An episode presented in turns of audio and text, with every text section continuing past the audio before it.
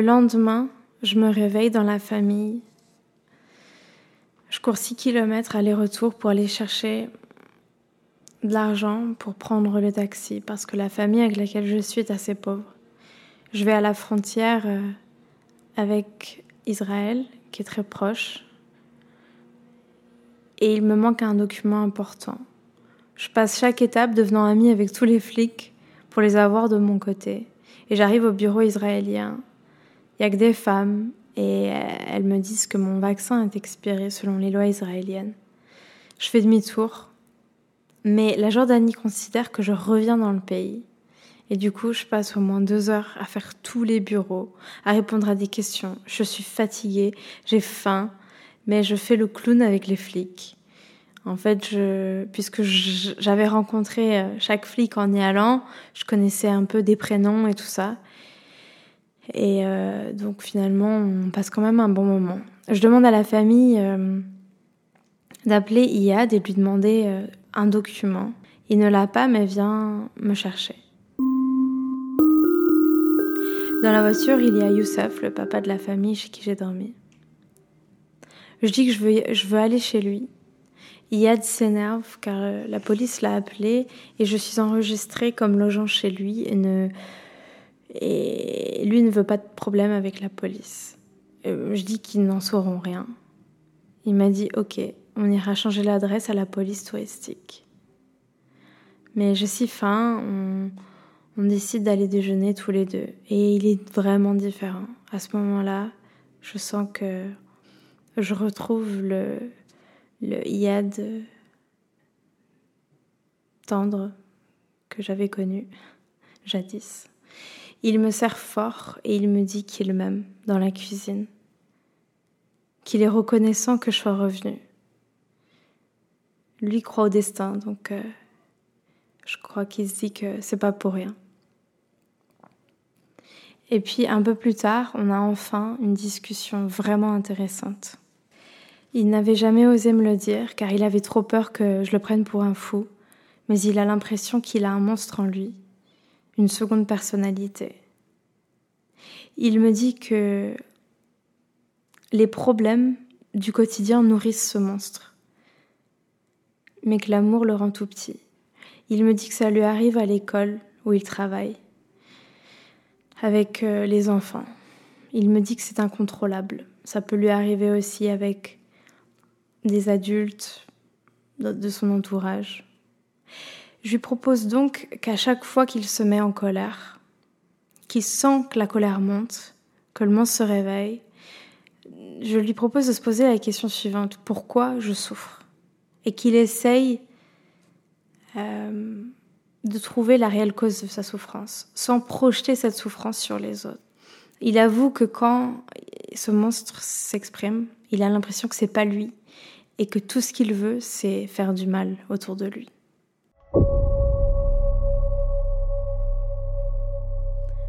Je sais pas pourquoi, mais en fait, je suis assez heureuse d'apprendre ça, enfin.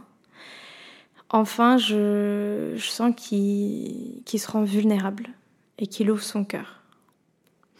Dans ce pays, les gens s'expriment beaucoup par la colère et je peux imaginer qu'il n'ait pas appris les outils de communication non violente. À un moment donné, ce soir-là, il est jaloux d'un truc et me dit Ça y est, je suis en train de monter. Et je lui parle, je le rassure sans m'énerver et je réussis à l'apaiser. Je le félicite et je lui dis Tu vois tout ce qu'on peut éviter quand on s'exprime avec authenticité. Et petit à petit, on se rapproche. Le lendemain, on se rapproche sexuellement. Au moment de la pénétration, il débande complètement. Il s'excuse qui, qui comprend pas, qui, doit aller voir un médecin. Moi, je me sens un peu coupable et je le rassure. C'est vrai que je lui ai beaucoup envoyé de choses négatives par rapport à, sa sexualité. Moi, je me suis mise dans des états vraiment lamentables, pensant qu'il me faisait du chantage pour, euh, pour baiser, en fait. Il me masse, il prend soin de moi, il m'emmène où je veux, il m'aide, il me soutient la confiance revient entre nous.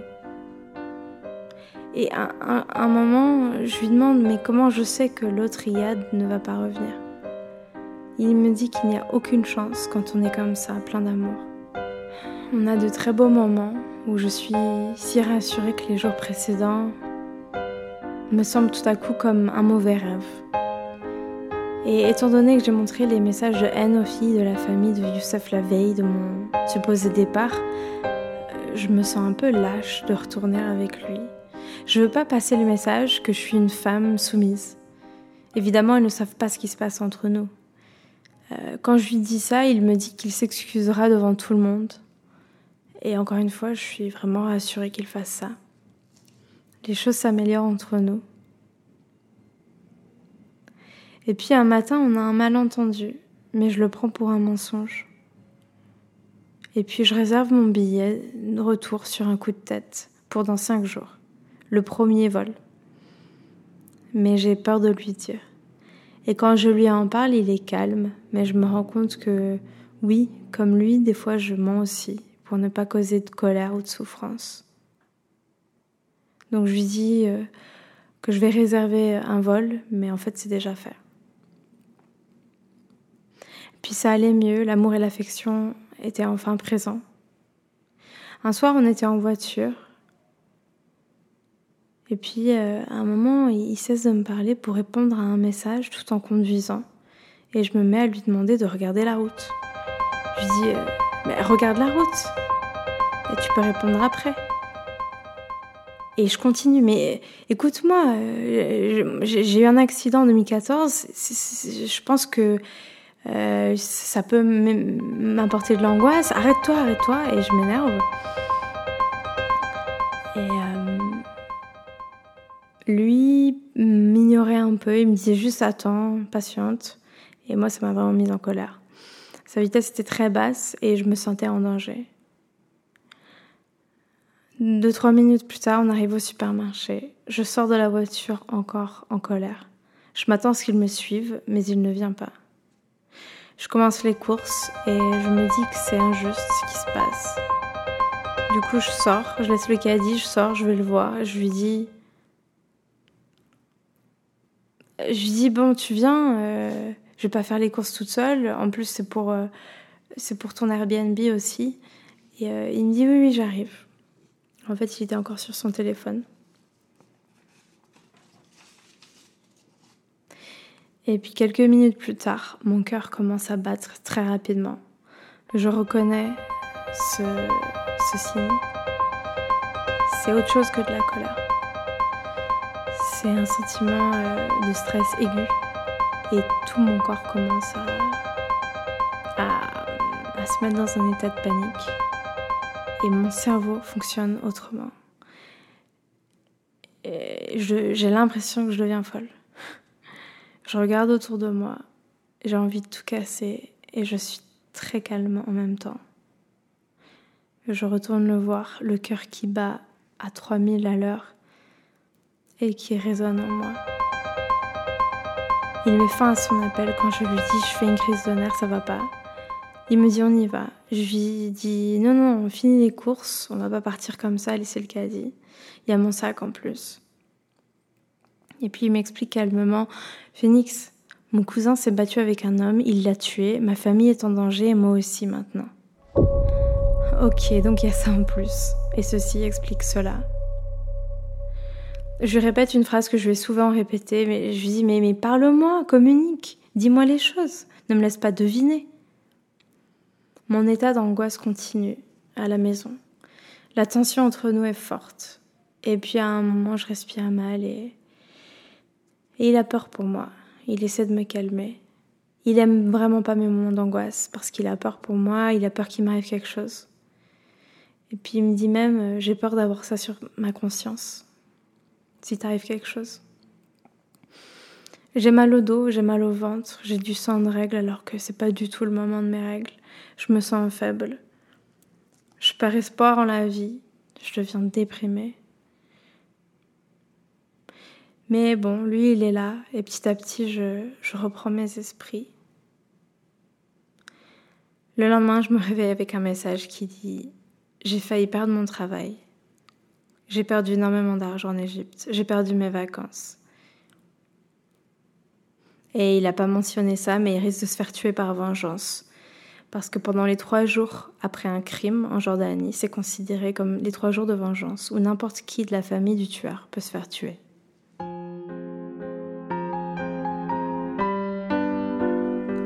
Il me demande de la joie, puisqu'il nous reste que trois jours avant mon départ. Je suis quand même contente que tout ça va s'arrêter. C'est trop intense pour moi. C'est dangereux pour ma santé.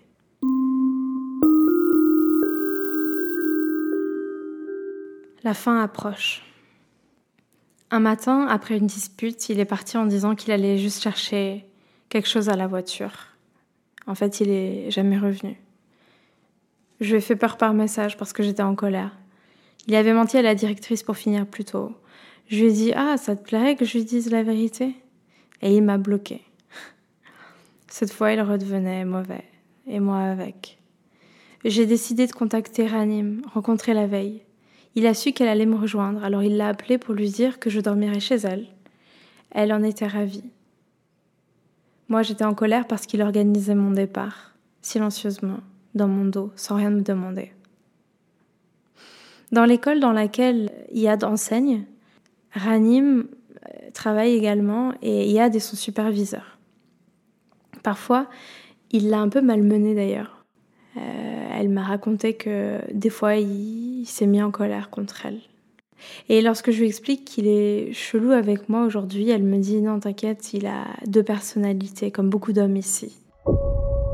On a passé la journée ensemble. J'avais envie d'aller dans la famille que j'adore pour leur dire au revoir car c'était mon dernier jour, le lendemain. Et je ne les reverrai sans doute pas.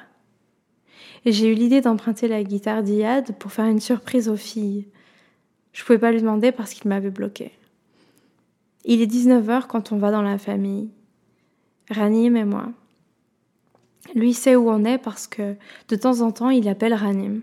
Elle lui parle bien et elle le respecte parce que, évidemment, c'est comme ça que ça marche là-bas et elle veut pas trop de problèmes avec lui vu que c'est son superviseur au travail. Dans la famille de Youssef, il y a plein de femmes. On est environ 12 personnes, il y a 10 femmes. On fume toute la chicha, je me mets à chanter, à jouer de la guitare. J'ai un fond d'angoisse, mais qui me fait avoir une forte énergie en même temps, de lâcher prise, on danse, on rit, c'est amusant, il y a de la liberté, ça fait du bien.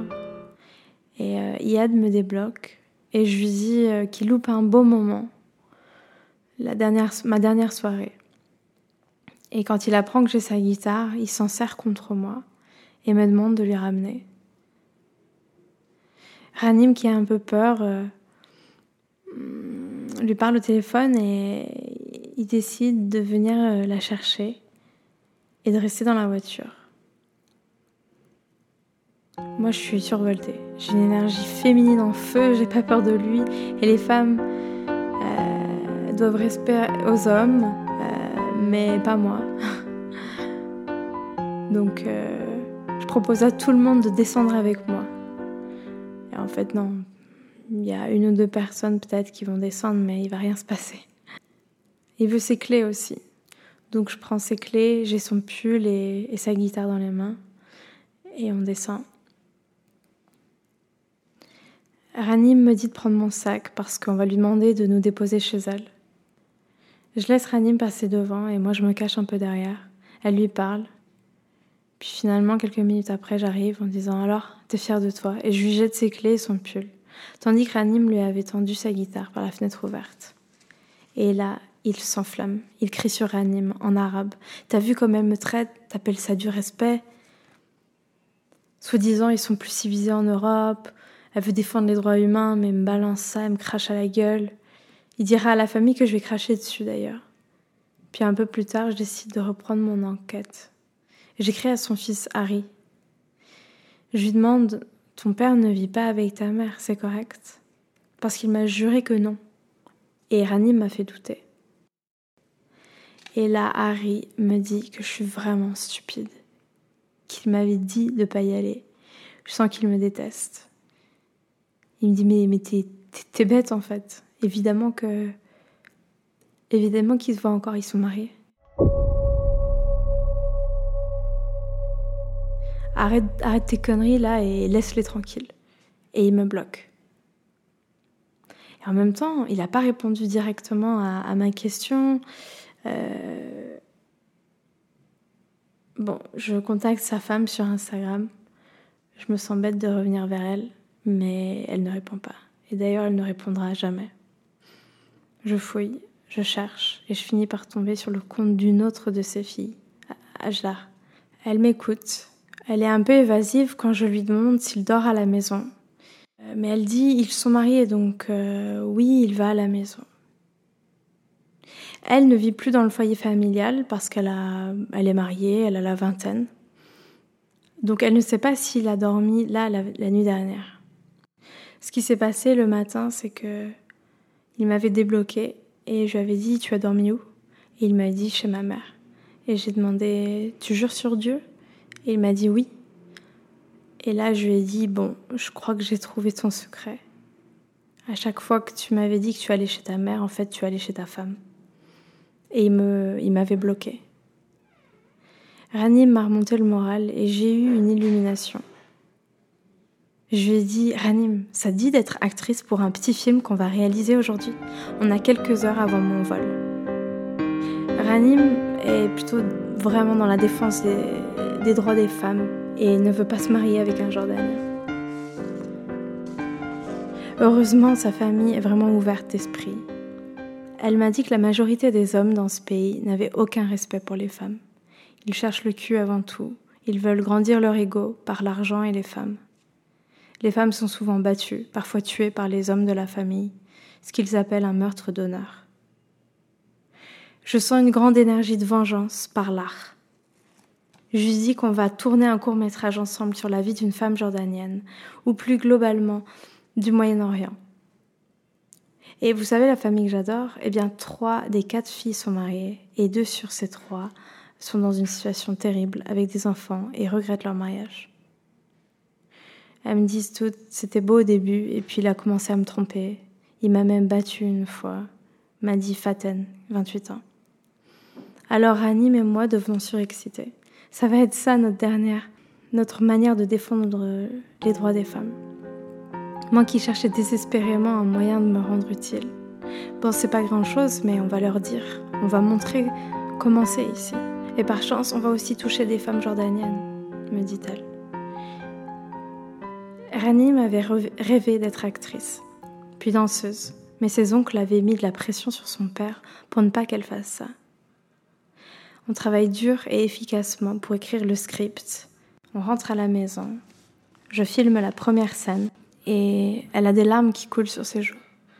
Elle rit en disant Je sens l'émotion de parler de ça. C'est tellement important pour moi. Je ressens mon rôle.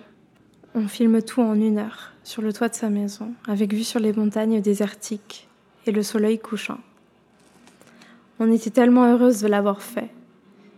Je vais vous mettre le lien en description si vous souhaitez le voir lorsqu'il sera prêt. La mère de Ranim est une femme extraordinaire. Je l'ai adorée. Je me suis sentie chez moi et Ranim m'a dit J'avais toujours rêvé d'avoir une sœur. On a parlé pendant deux heures ensemble et ils m'ont accompagnée à l'aéroport. Je me suis sentie bien entourée. C'était peut-être ça finalement le but de ce voyage. Souffrir. Souffrir comme la plupart des femmes dans ce pays. Devenir folle. Faire des crises d'angoisse, défendre les droits des femmes et avant tout rencontrer de belles femmes et sentir la force de cet amour.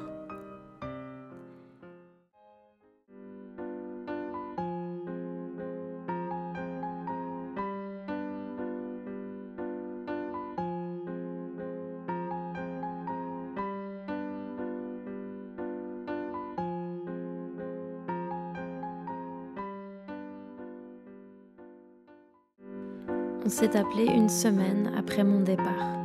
J'avais peur qu'il s'énerve au téléphone et que ça reprenne, mais en fait, pas du tout. J'ai fini par cracher le morceau et je lui ai demandé de me dire si elle, s'il voyait sa femme ou non. Il m'a dit non. Je lui ai dit que sa mère vivait dans une autre ville, donc je ne voyais pas comment il pouvait dormir chez elle, qu'à chaque fois qu'il allait chez sa mère, en fait, c'était chez sa femme, que hum, ses vêtements dont il disait qu'ils étaient chez sa mère, c'est pareil. Et il, m'a dit non. Ma mère vit à Akaba. Je sais pas pourquoi Ranim t'a dit ça. Elle a dû se dire que, vu que c'est ma ville, vu que je suis pas née à Akaba, ma mère n'y vit pas, mais en fait, si. Je lui ai dit, mais alors pourquoi tu t'es énervé aussi fort quand je t'ai dit que j'avais découvert ton secret? Et il m'a répondu, mais tu étais beaucoup trop agressive. J'en avais assez de me battre. J'en avais assez de me disputer. On n'a pas arrêté. C'était horrible. C'est vrai que je suis allée assez loin en voulant parler à la directrice de l'école pour qu'il se fasse virer. D'ailleurs, il m'a demandé euh, si je l'ai fait. Je lui ai dit non. Il m'a dit que j'étais dure avec lui et je lui ai répondu qu'il a réveillé le diable en moi. Ça l'a fait rigoler. Mais c'est vrai que lorsque j'ai commencé à croire qu'il était mauvais, ça m'a rendue un peu folle. Et j'ai nourri ma propre paranoïa, ma peur.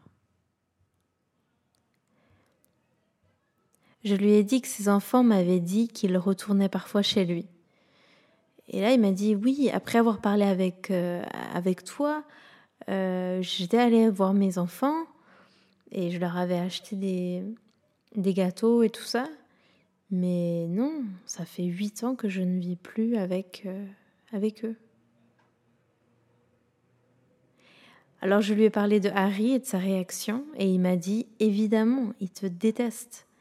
En fait, mes enfants te détestent parce qu'ils sont jaloux que tu aies pris une place dans, dans ma vie et que tu puisses les éloigner de moi. Ils sont toujours du côté de leur mère. Et il s'est excusé quand je lui ai dit que j'avais perdu ma confiance. Je dit qu'il n'a pas agi de la bonne manière. Moi non plus, sans doute. Et puis il a fini par me demander une dernière chance.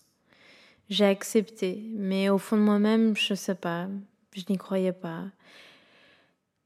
En fait, j'ai l'impression que c'est allé trop loin dans l'horreur, qu'il n'y a pas de, de réparation possible. Et puis pendant cet appel, j'étais perturbée parce qu'il venait tout déconstruire ce qui m'avait fait presque plaisir de construire dans ma tête, c'est-à-dire une image négative de lui. Et je me disais, c'est fini, c'est comme ça, c'est tout. Et là, il fallait à nouveau que je fasse l'effort de le croire. Et puis, il y a eu un moment bizarre dont je me souviens aussi pendant l'appel, c'est quand il m'a parlé de Ranim, donc euh, l'actrice qui a joué dans, mon petit film, il m'a dit qu'elle lui avait dit que j'étais un peu folle en parlant d'un moment où je suis allée parler à un homme dans une voiture. Puis elle lui a dit que j'étais sûrement lesbienne. Alors elle a peut-être dit ça pour qu'il s'éloigne, je ne sais pas. Le truc qui m'a étonnée, c'est qu'elle lui a dit que j'avais envie de contacter la directrice pour qu'il se fasse virer aussi. Je trouve ça bizarre qu'elle ait fait ça. Mais peut-être qu'elle voulait se protéger en faisant semblant d'être de son côté, parce que c'est son superviseur. Et qu'au fond, elle le déteste quand même. Je ne sais pas. Mais moi, elle m'avait quand même euh, bien expliqué que qu'elle ne l'aimait pas en fait. En même temps, elle a dit ça de tous les hommes euh, en Jordanie. Bon, du coup, j'étais un peu perturbée par tout ça et en fait, je me suis dit, mais tout le monde ment, tout le monde fait semblant et à la fin, on est perdu en fait. Finalement, je pense qu'ils ont tous raison. Tout le monde a raison dans cette histoire. Tout le monde souffre. Les enfants, de, parents mariés mais séparés. La femme souffre. La femme euh, ne peut pas divorcer apparemment. Lui non plus. Elle n'a pas vraiment tous ses droits. Elle ne travaille pas comme 87% de la population féminine adulte euh, en Jordanie. Moi, j'ai souffert. Donc euh, ma souffrance est légitime aussi. Lui également ranime aussi, qui vit dans cette société qui ne lui correspond pas. Il m'a avoué que le soir où il est parti précipitamment de chez Youssef, Youssef lui avait montré une photo de moi et de Moad, un membre de sa famille, qui nous avait emmenés à la piscine, en disant T'as vu, elle l'aime bien, Moad. Mais il s'était un peu trop approché de moi ce jour-là et sur la photo, je le tiens autour du cou dans la piscine parce qu'il m'avait demandé une photo. Et Yad avait été jaloux euh, en voyant cette photo. Mais quand il m'a dit ça au téléphone, je lui ai rappelé ce moment parce que on en avait parlé et je m'étais plaint de cette situation en disant que je n'aimais pas Moad et, euh, et il s'en est souvenu. Il m'a dit ah oui c'est vrai. Il a aussi avoué euh, que lorsque j'étais revenue de la frontière avec euh, Israël, il m'avait dit que mon adresse était inscrite à la police et que je, je ne pouvais pas aller chez Youssef et que je devais aller chez lui. Mais en fait, c'était un mensonge euh, parce qu'il voulait que je sois avec lui. Et il a dit Je t'ai menti parce que je t'aime. Il m'a avoué qu'il a menti aussi le dernier jour quand il m'a dit que je devais partir parce qu'il y avait des, des Airbnb qui arrivaient. En réalité, non, il était juste énervé. Il m'a dit qu'il m'aimait. Il m'a dit où que tu sois dans le monde, je t'aime. Je, je serai toujours là pour toi. Moi, j'avais du mal à arrêter de parler du passé. Il m'a demandé qu'on arrête de se faire du mal et qu'on commence un nouveau chapitre. Je lui ai dit, il va me falloir beaucoup de capacité de, pardonner, de résilience, d'acceptation. Et puis en même temps, une capacité de ne pas me noyer dans ça, de rester moi, de rester indépendante et forte. Quand ça va bien entre nous, je sens une bonne énergie, mais j'ai un fond d'angoisse que, tout recommence. Donc je ne sais pas comment tout ça va se terminer. Je sais juste que c'était difficile, que je suis devenue très vulnérable et puis un peu paranoïaque sur la fin. J'ai perdu confiance en fait. Et puis ce pays m'a clairement rendue anxieuse. La pauvreté, induite par une monarchie, d'ailleurs le roi ne parle même pas arabe mais anglais, il a fait ses études au Royaume-Uni. L'Amérique aussi a une grande mainmise sur ce pays. Puis il y a l'ignorance, il y a l'inégalité, homme-femme, la relation bizarre entre les deux sexes au quotidien, dans la rue, les gens qui mentent, le manque de logique que je n'ai pas arrêté de dépeindre en rigolant, mais en fait assez sérieusement. Il y a les problèmes écologiques, le plastique est partout, euh, les voitures.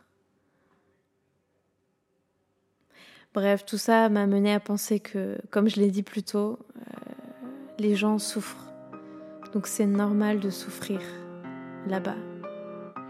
Et je suis heureuse en fait d'avoir pu sentir ce que ça fait de vivre dans le Moyen-Orient aujourd'hui. Ce que ça fait d'être une femme aussi là-bas. C'est peut-être pas pour rien que j'avais des problèmes de menstruation d'ailleurs. C'était riche, c'était fort, et je sens que j'en ai encore à apprendre sur moi-même et sur l'amour. Voilà, c'est la fin de cette longue histoire qui a commencé avec un, océan infini. Puis cet océan s'est renversé. Il s'est renversé en, une pluie, une tempête. Et puis il a fini par, par redevenir calme. Et je m'en vais continuer mes aventures.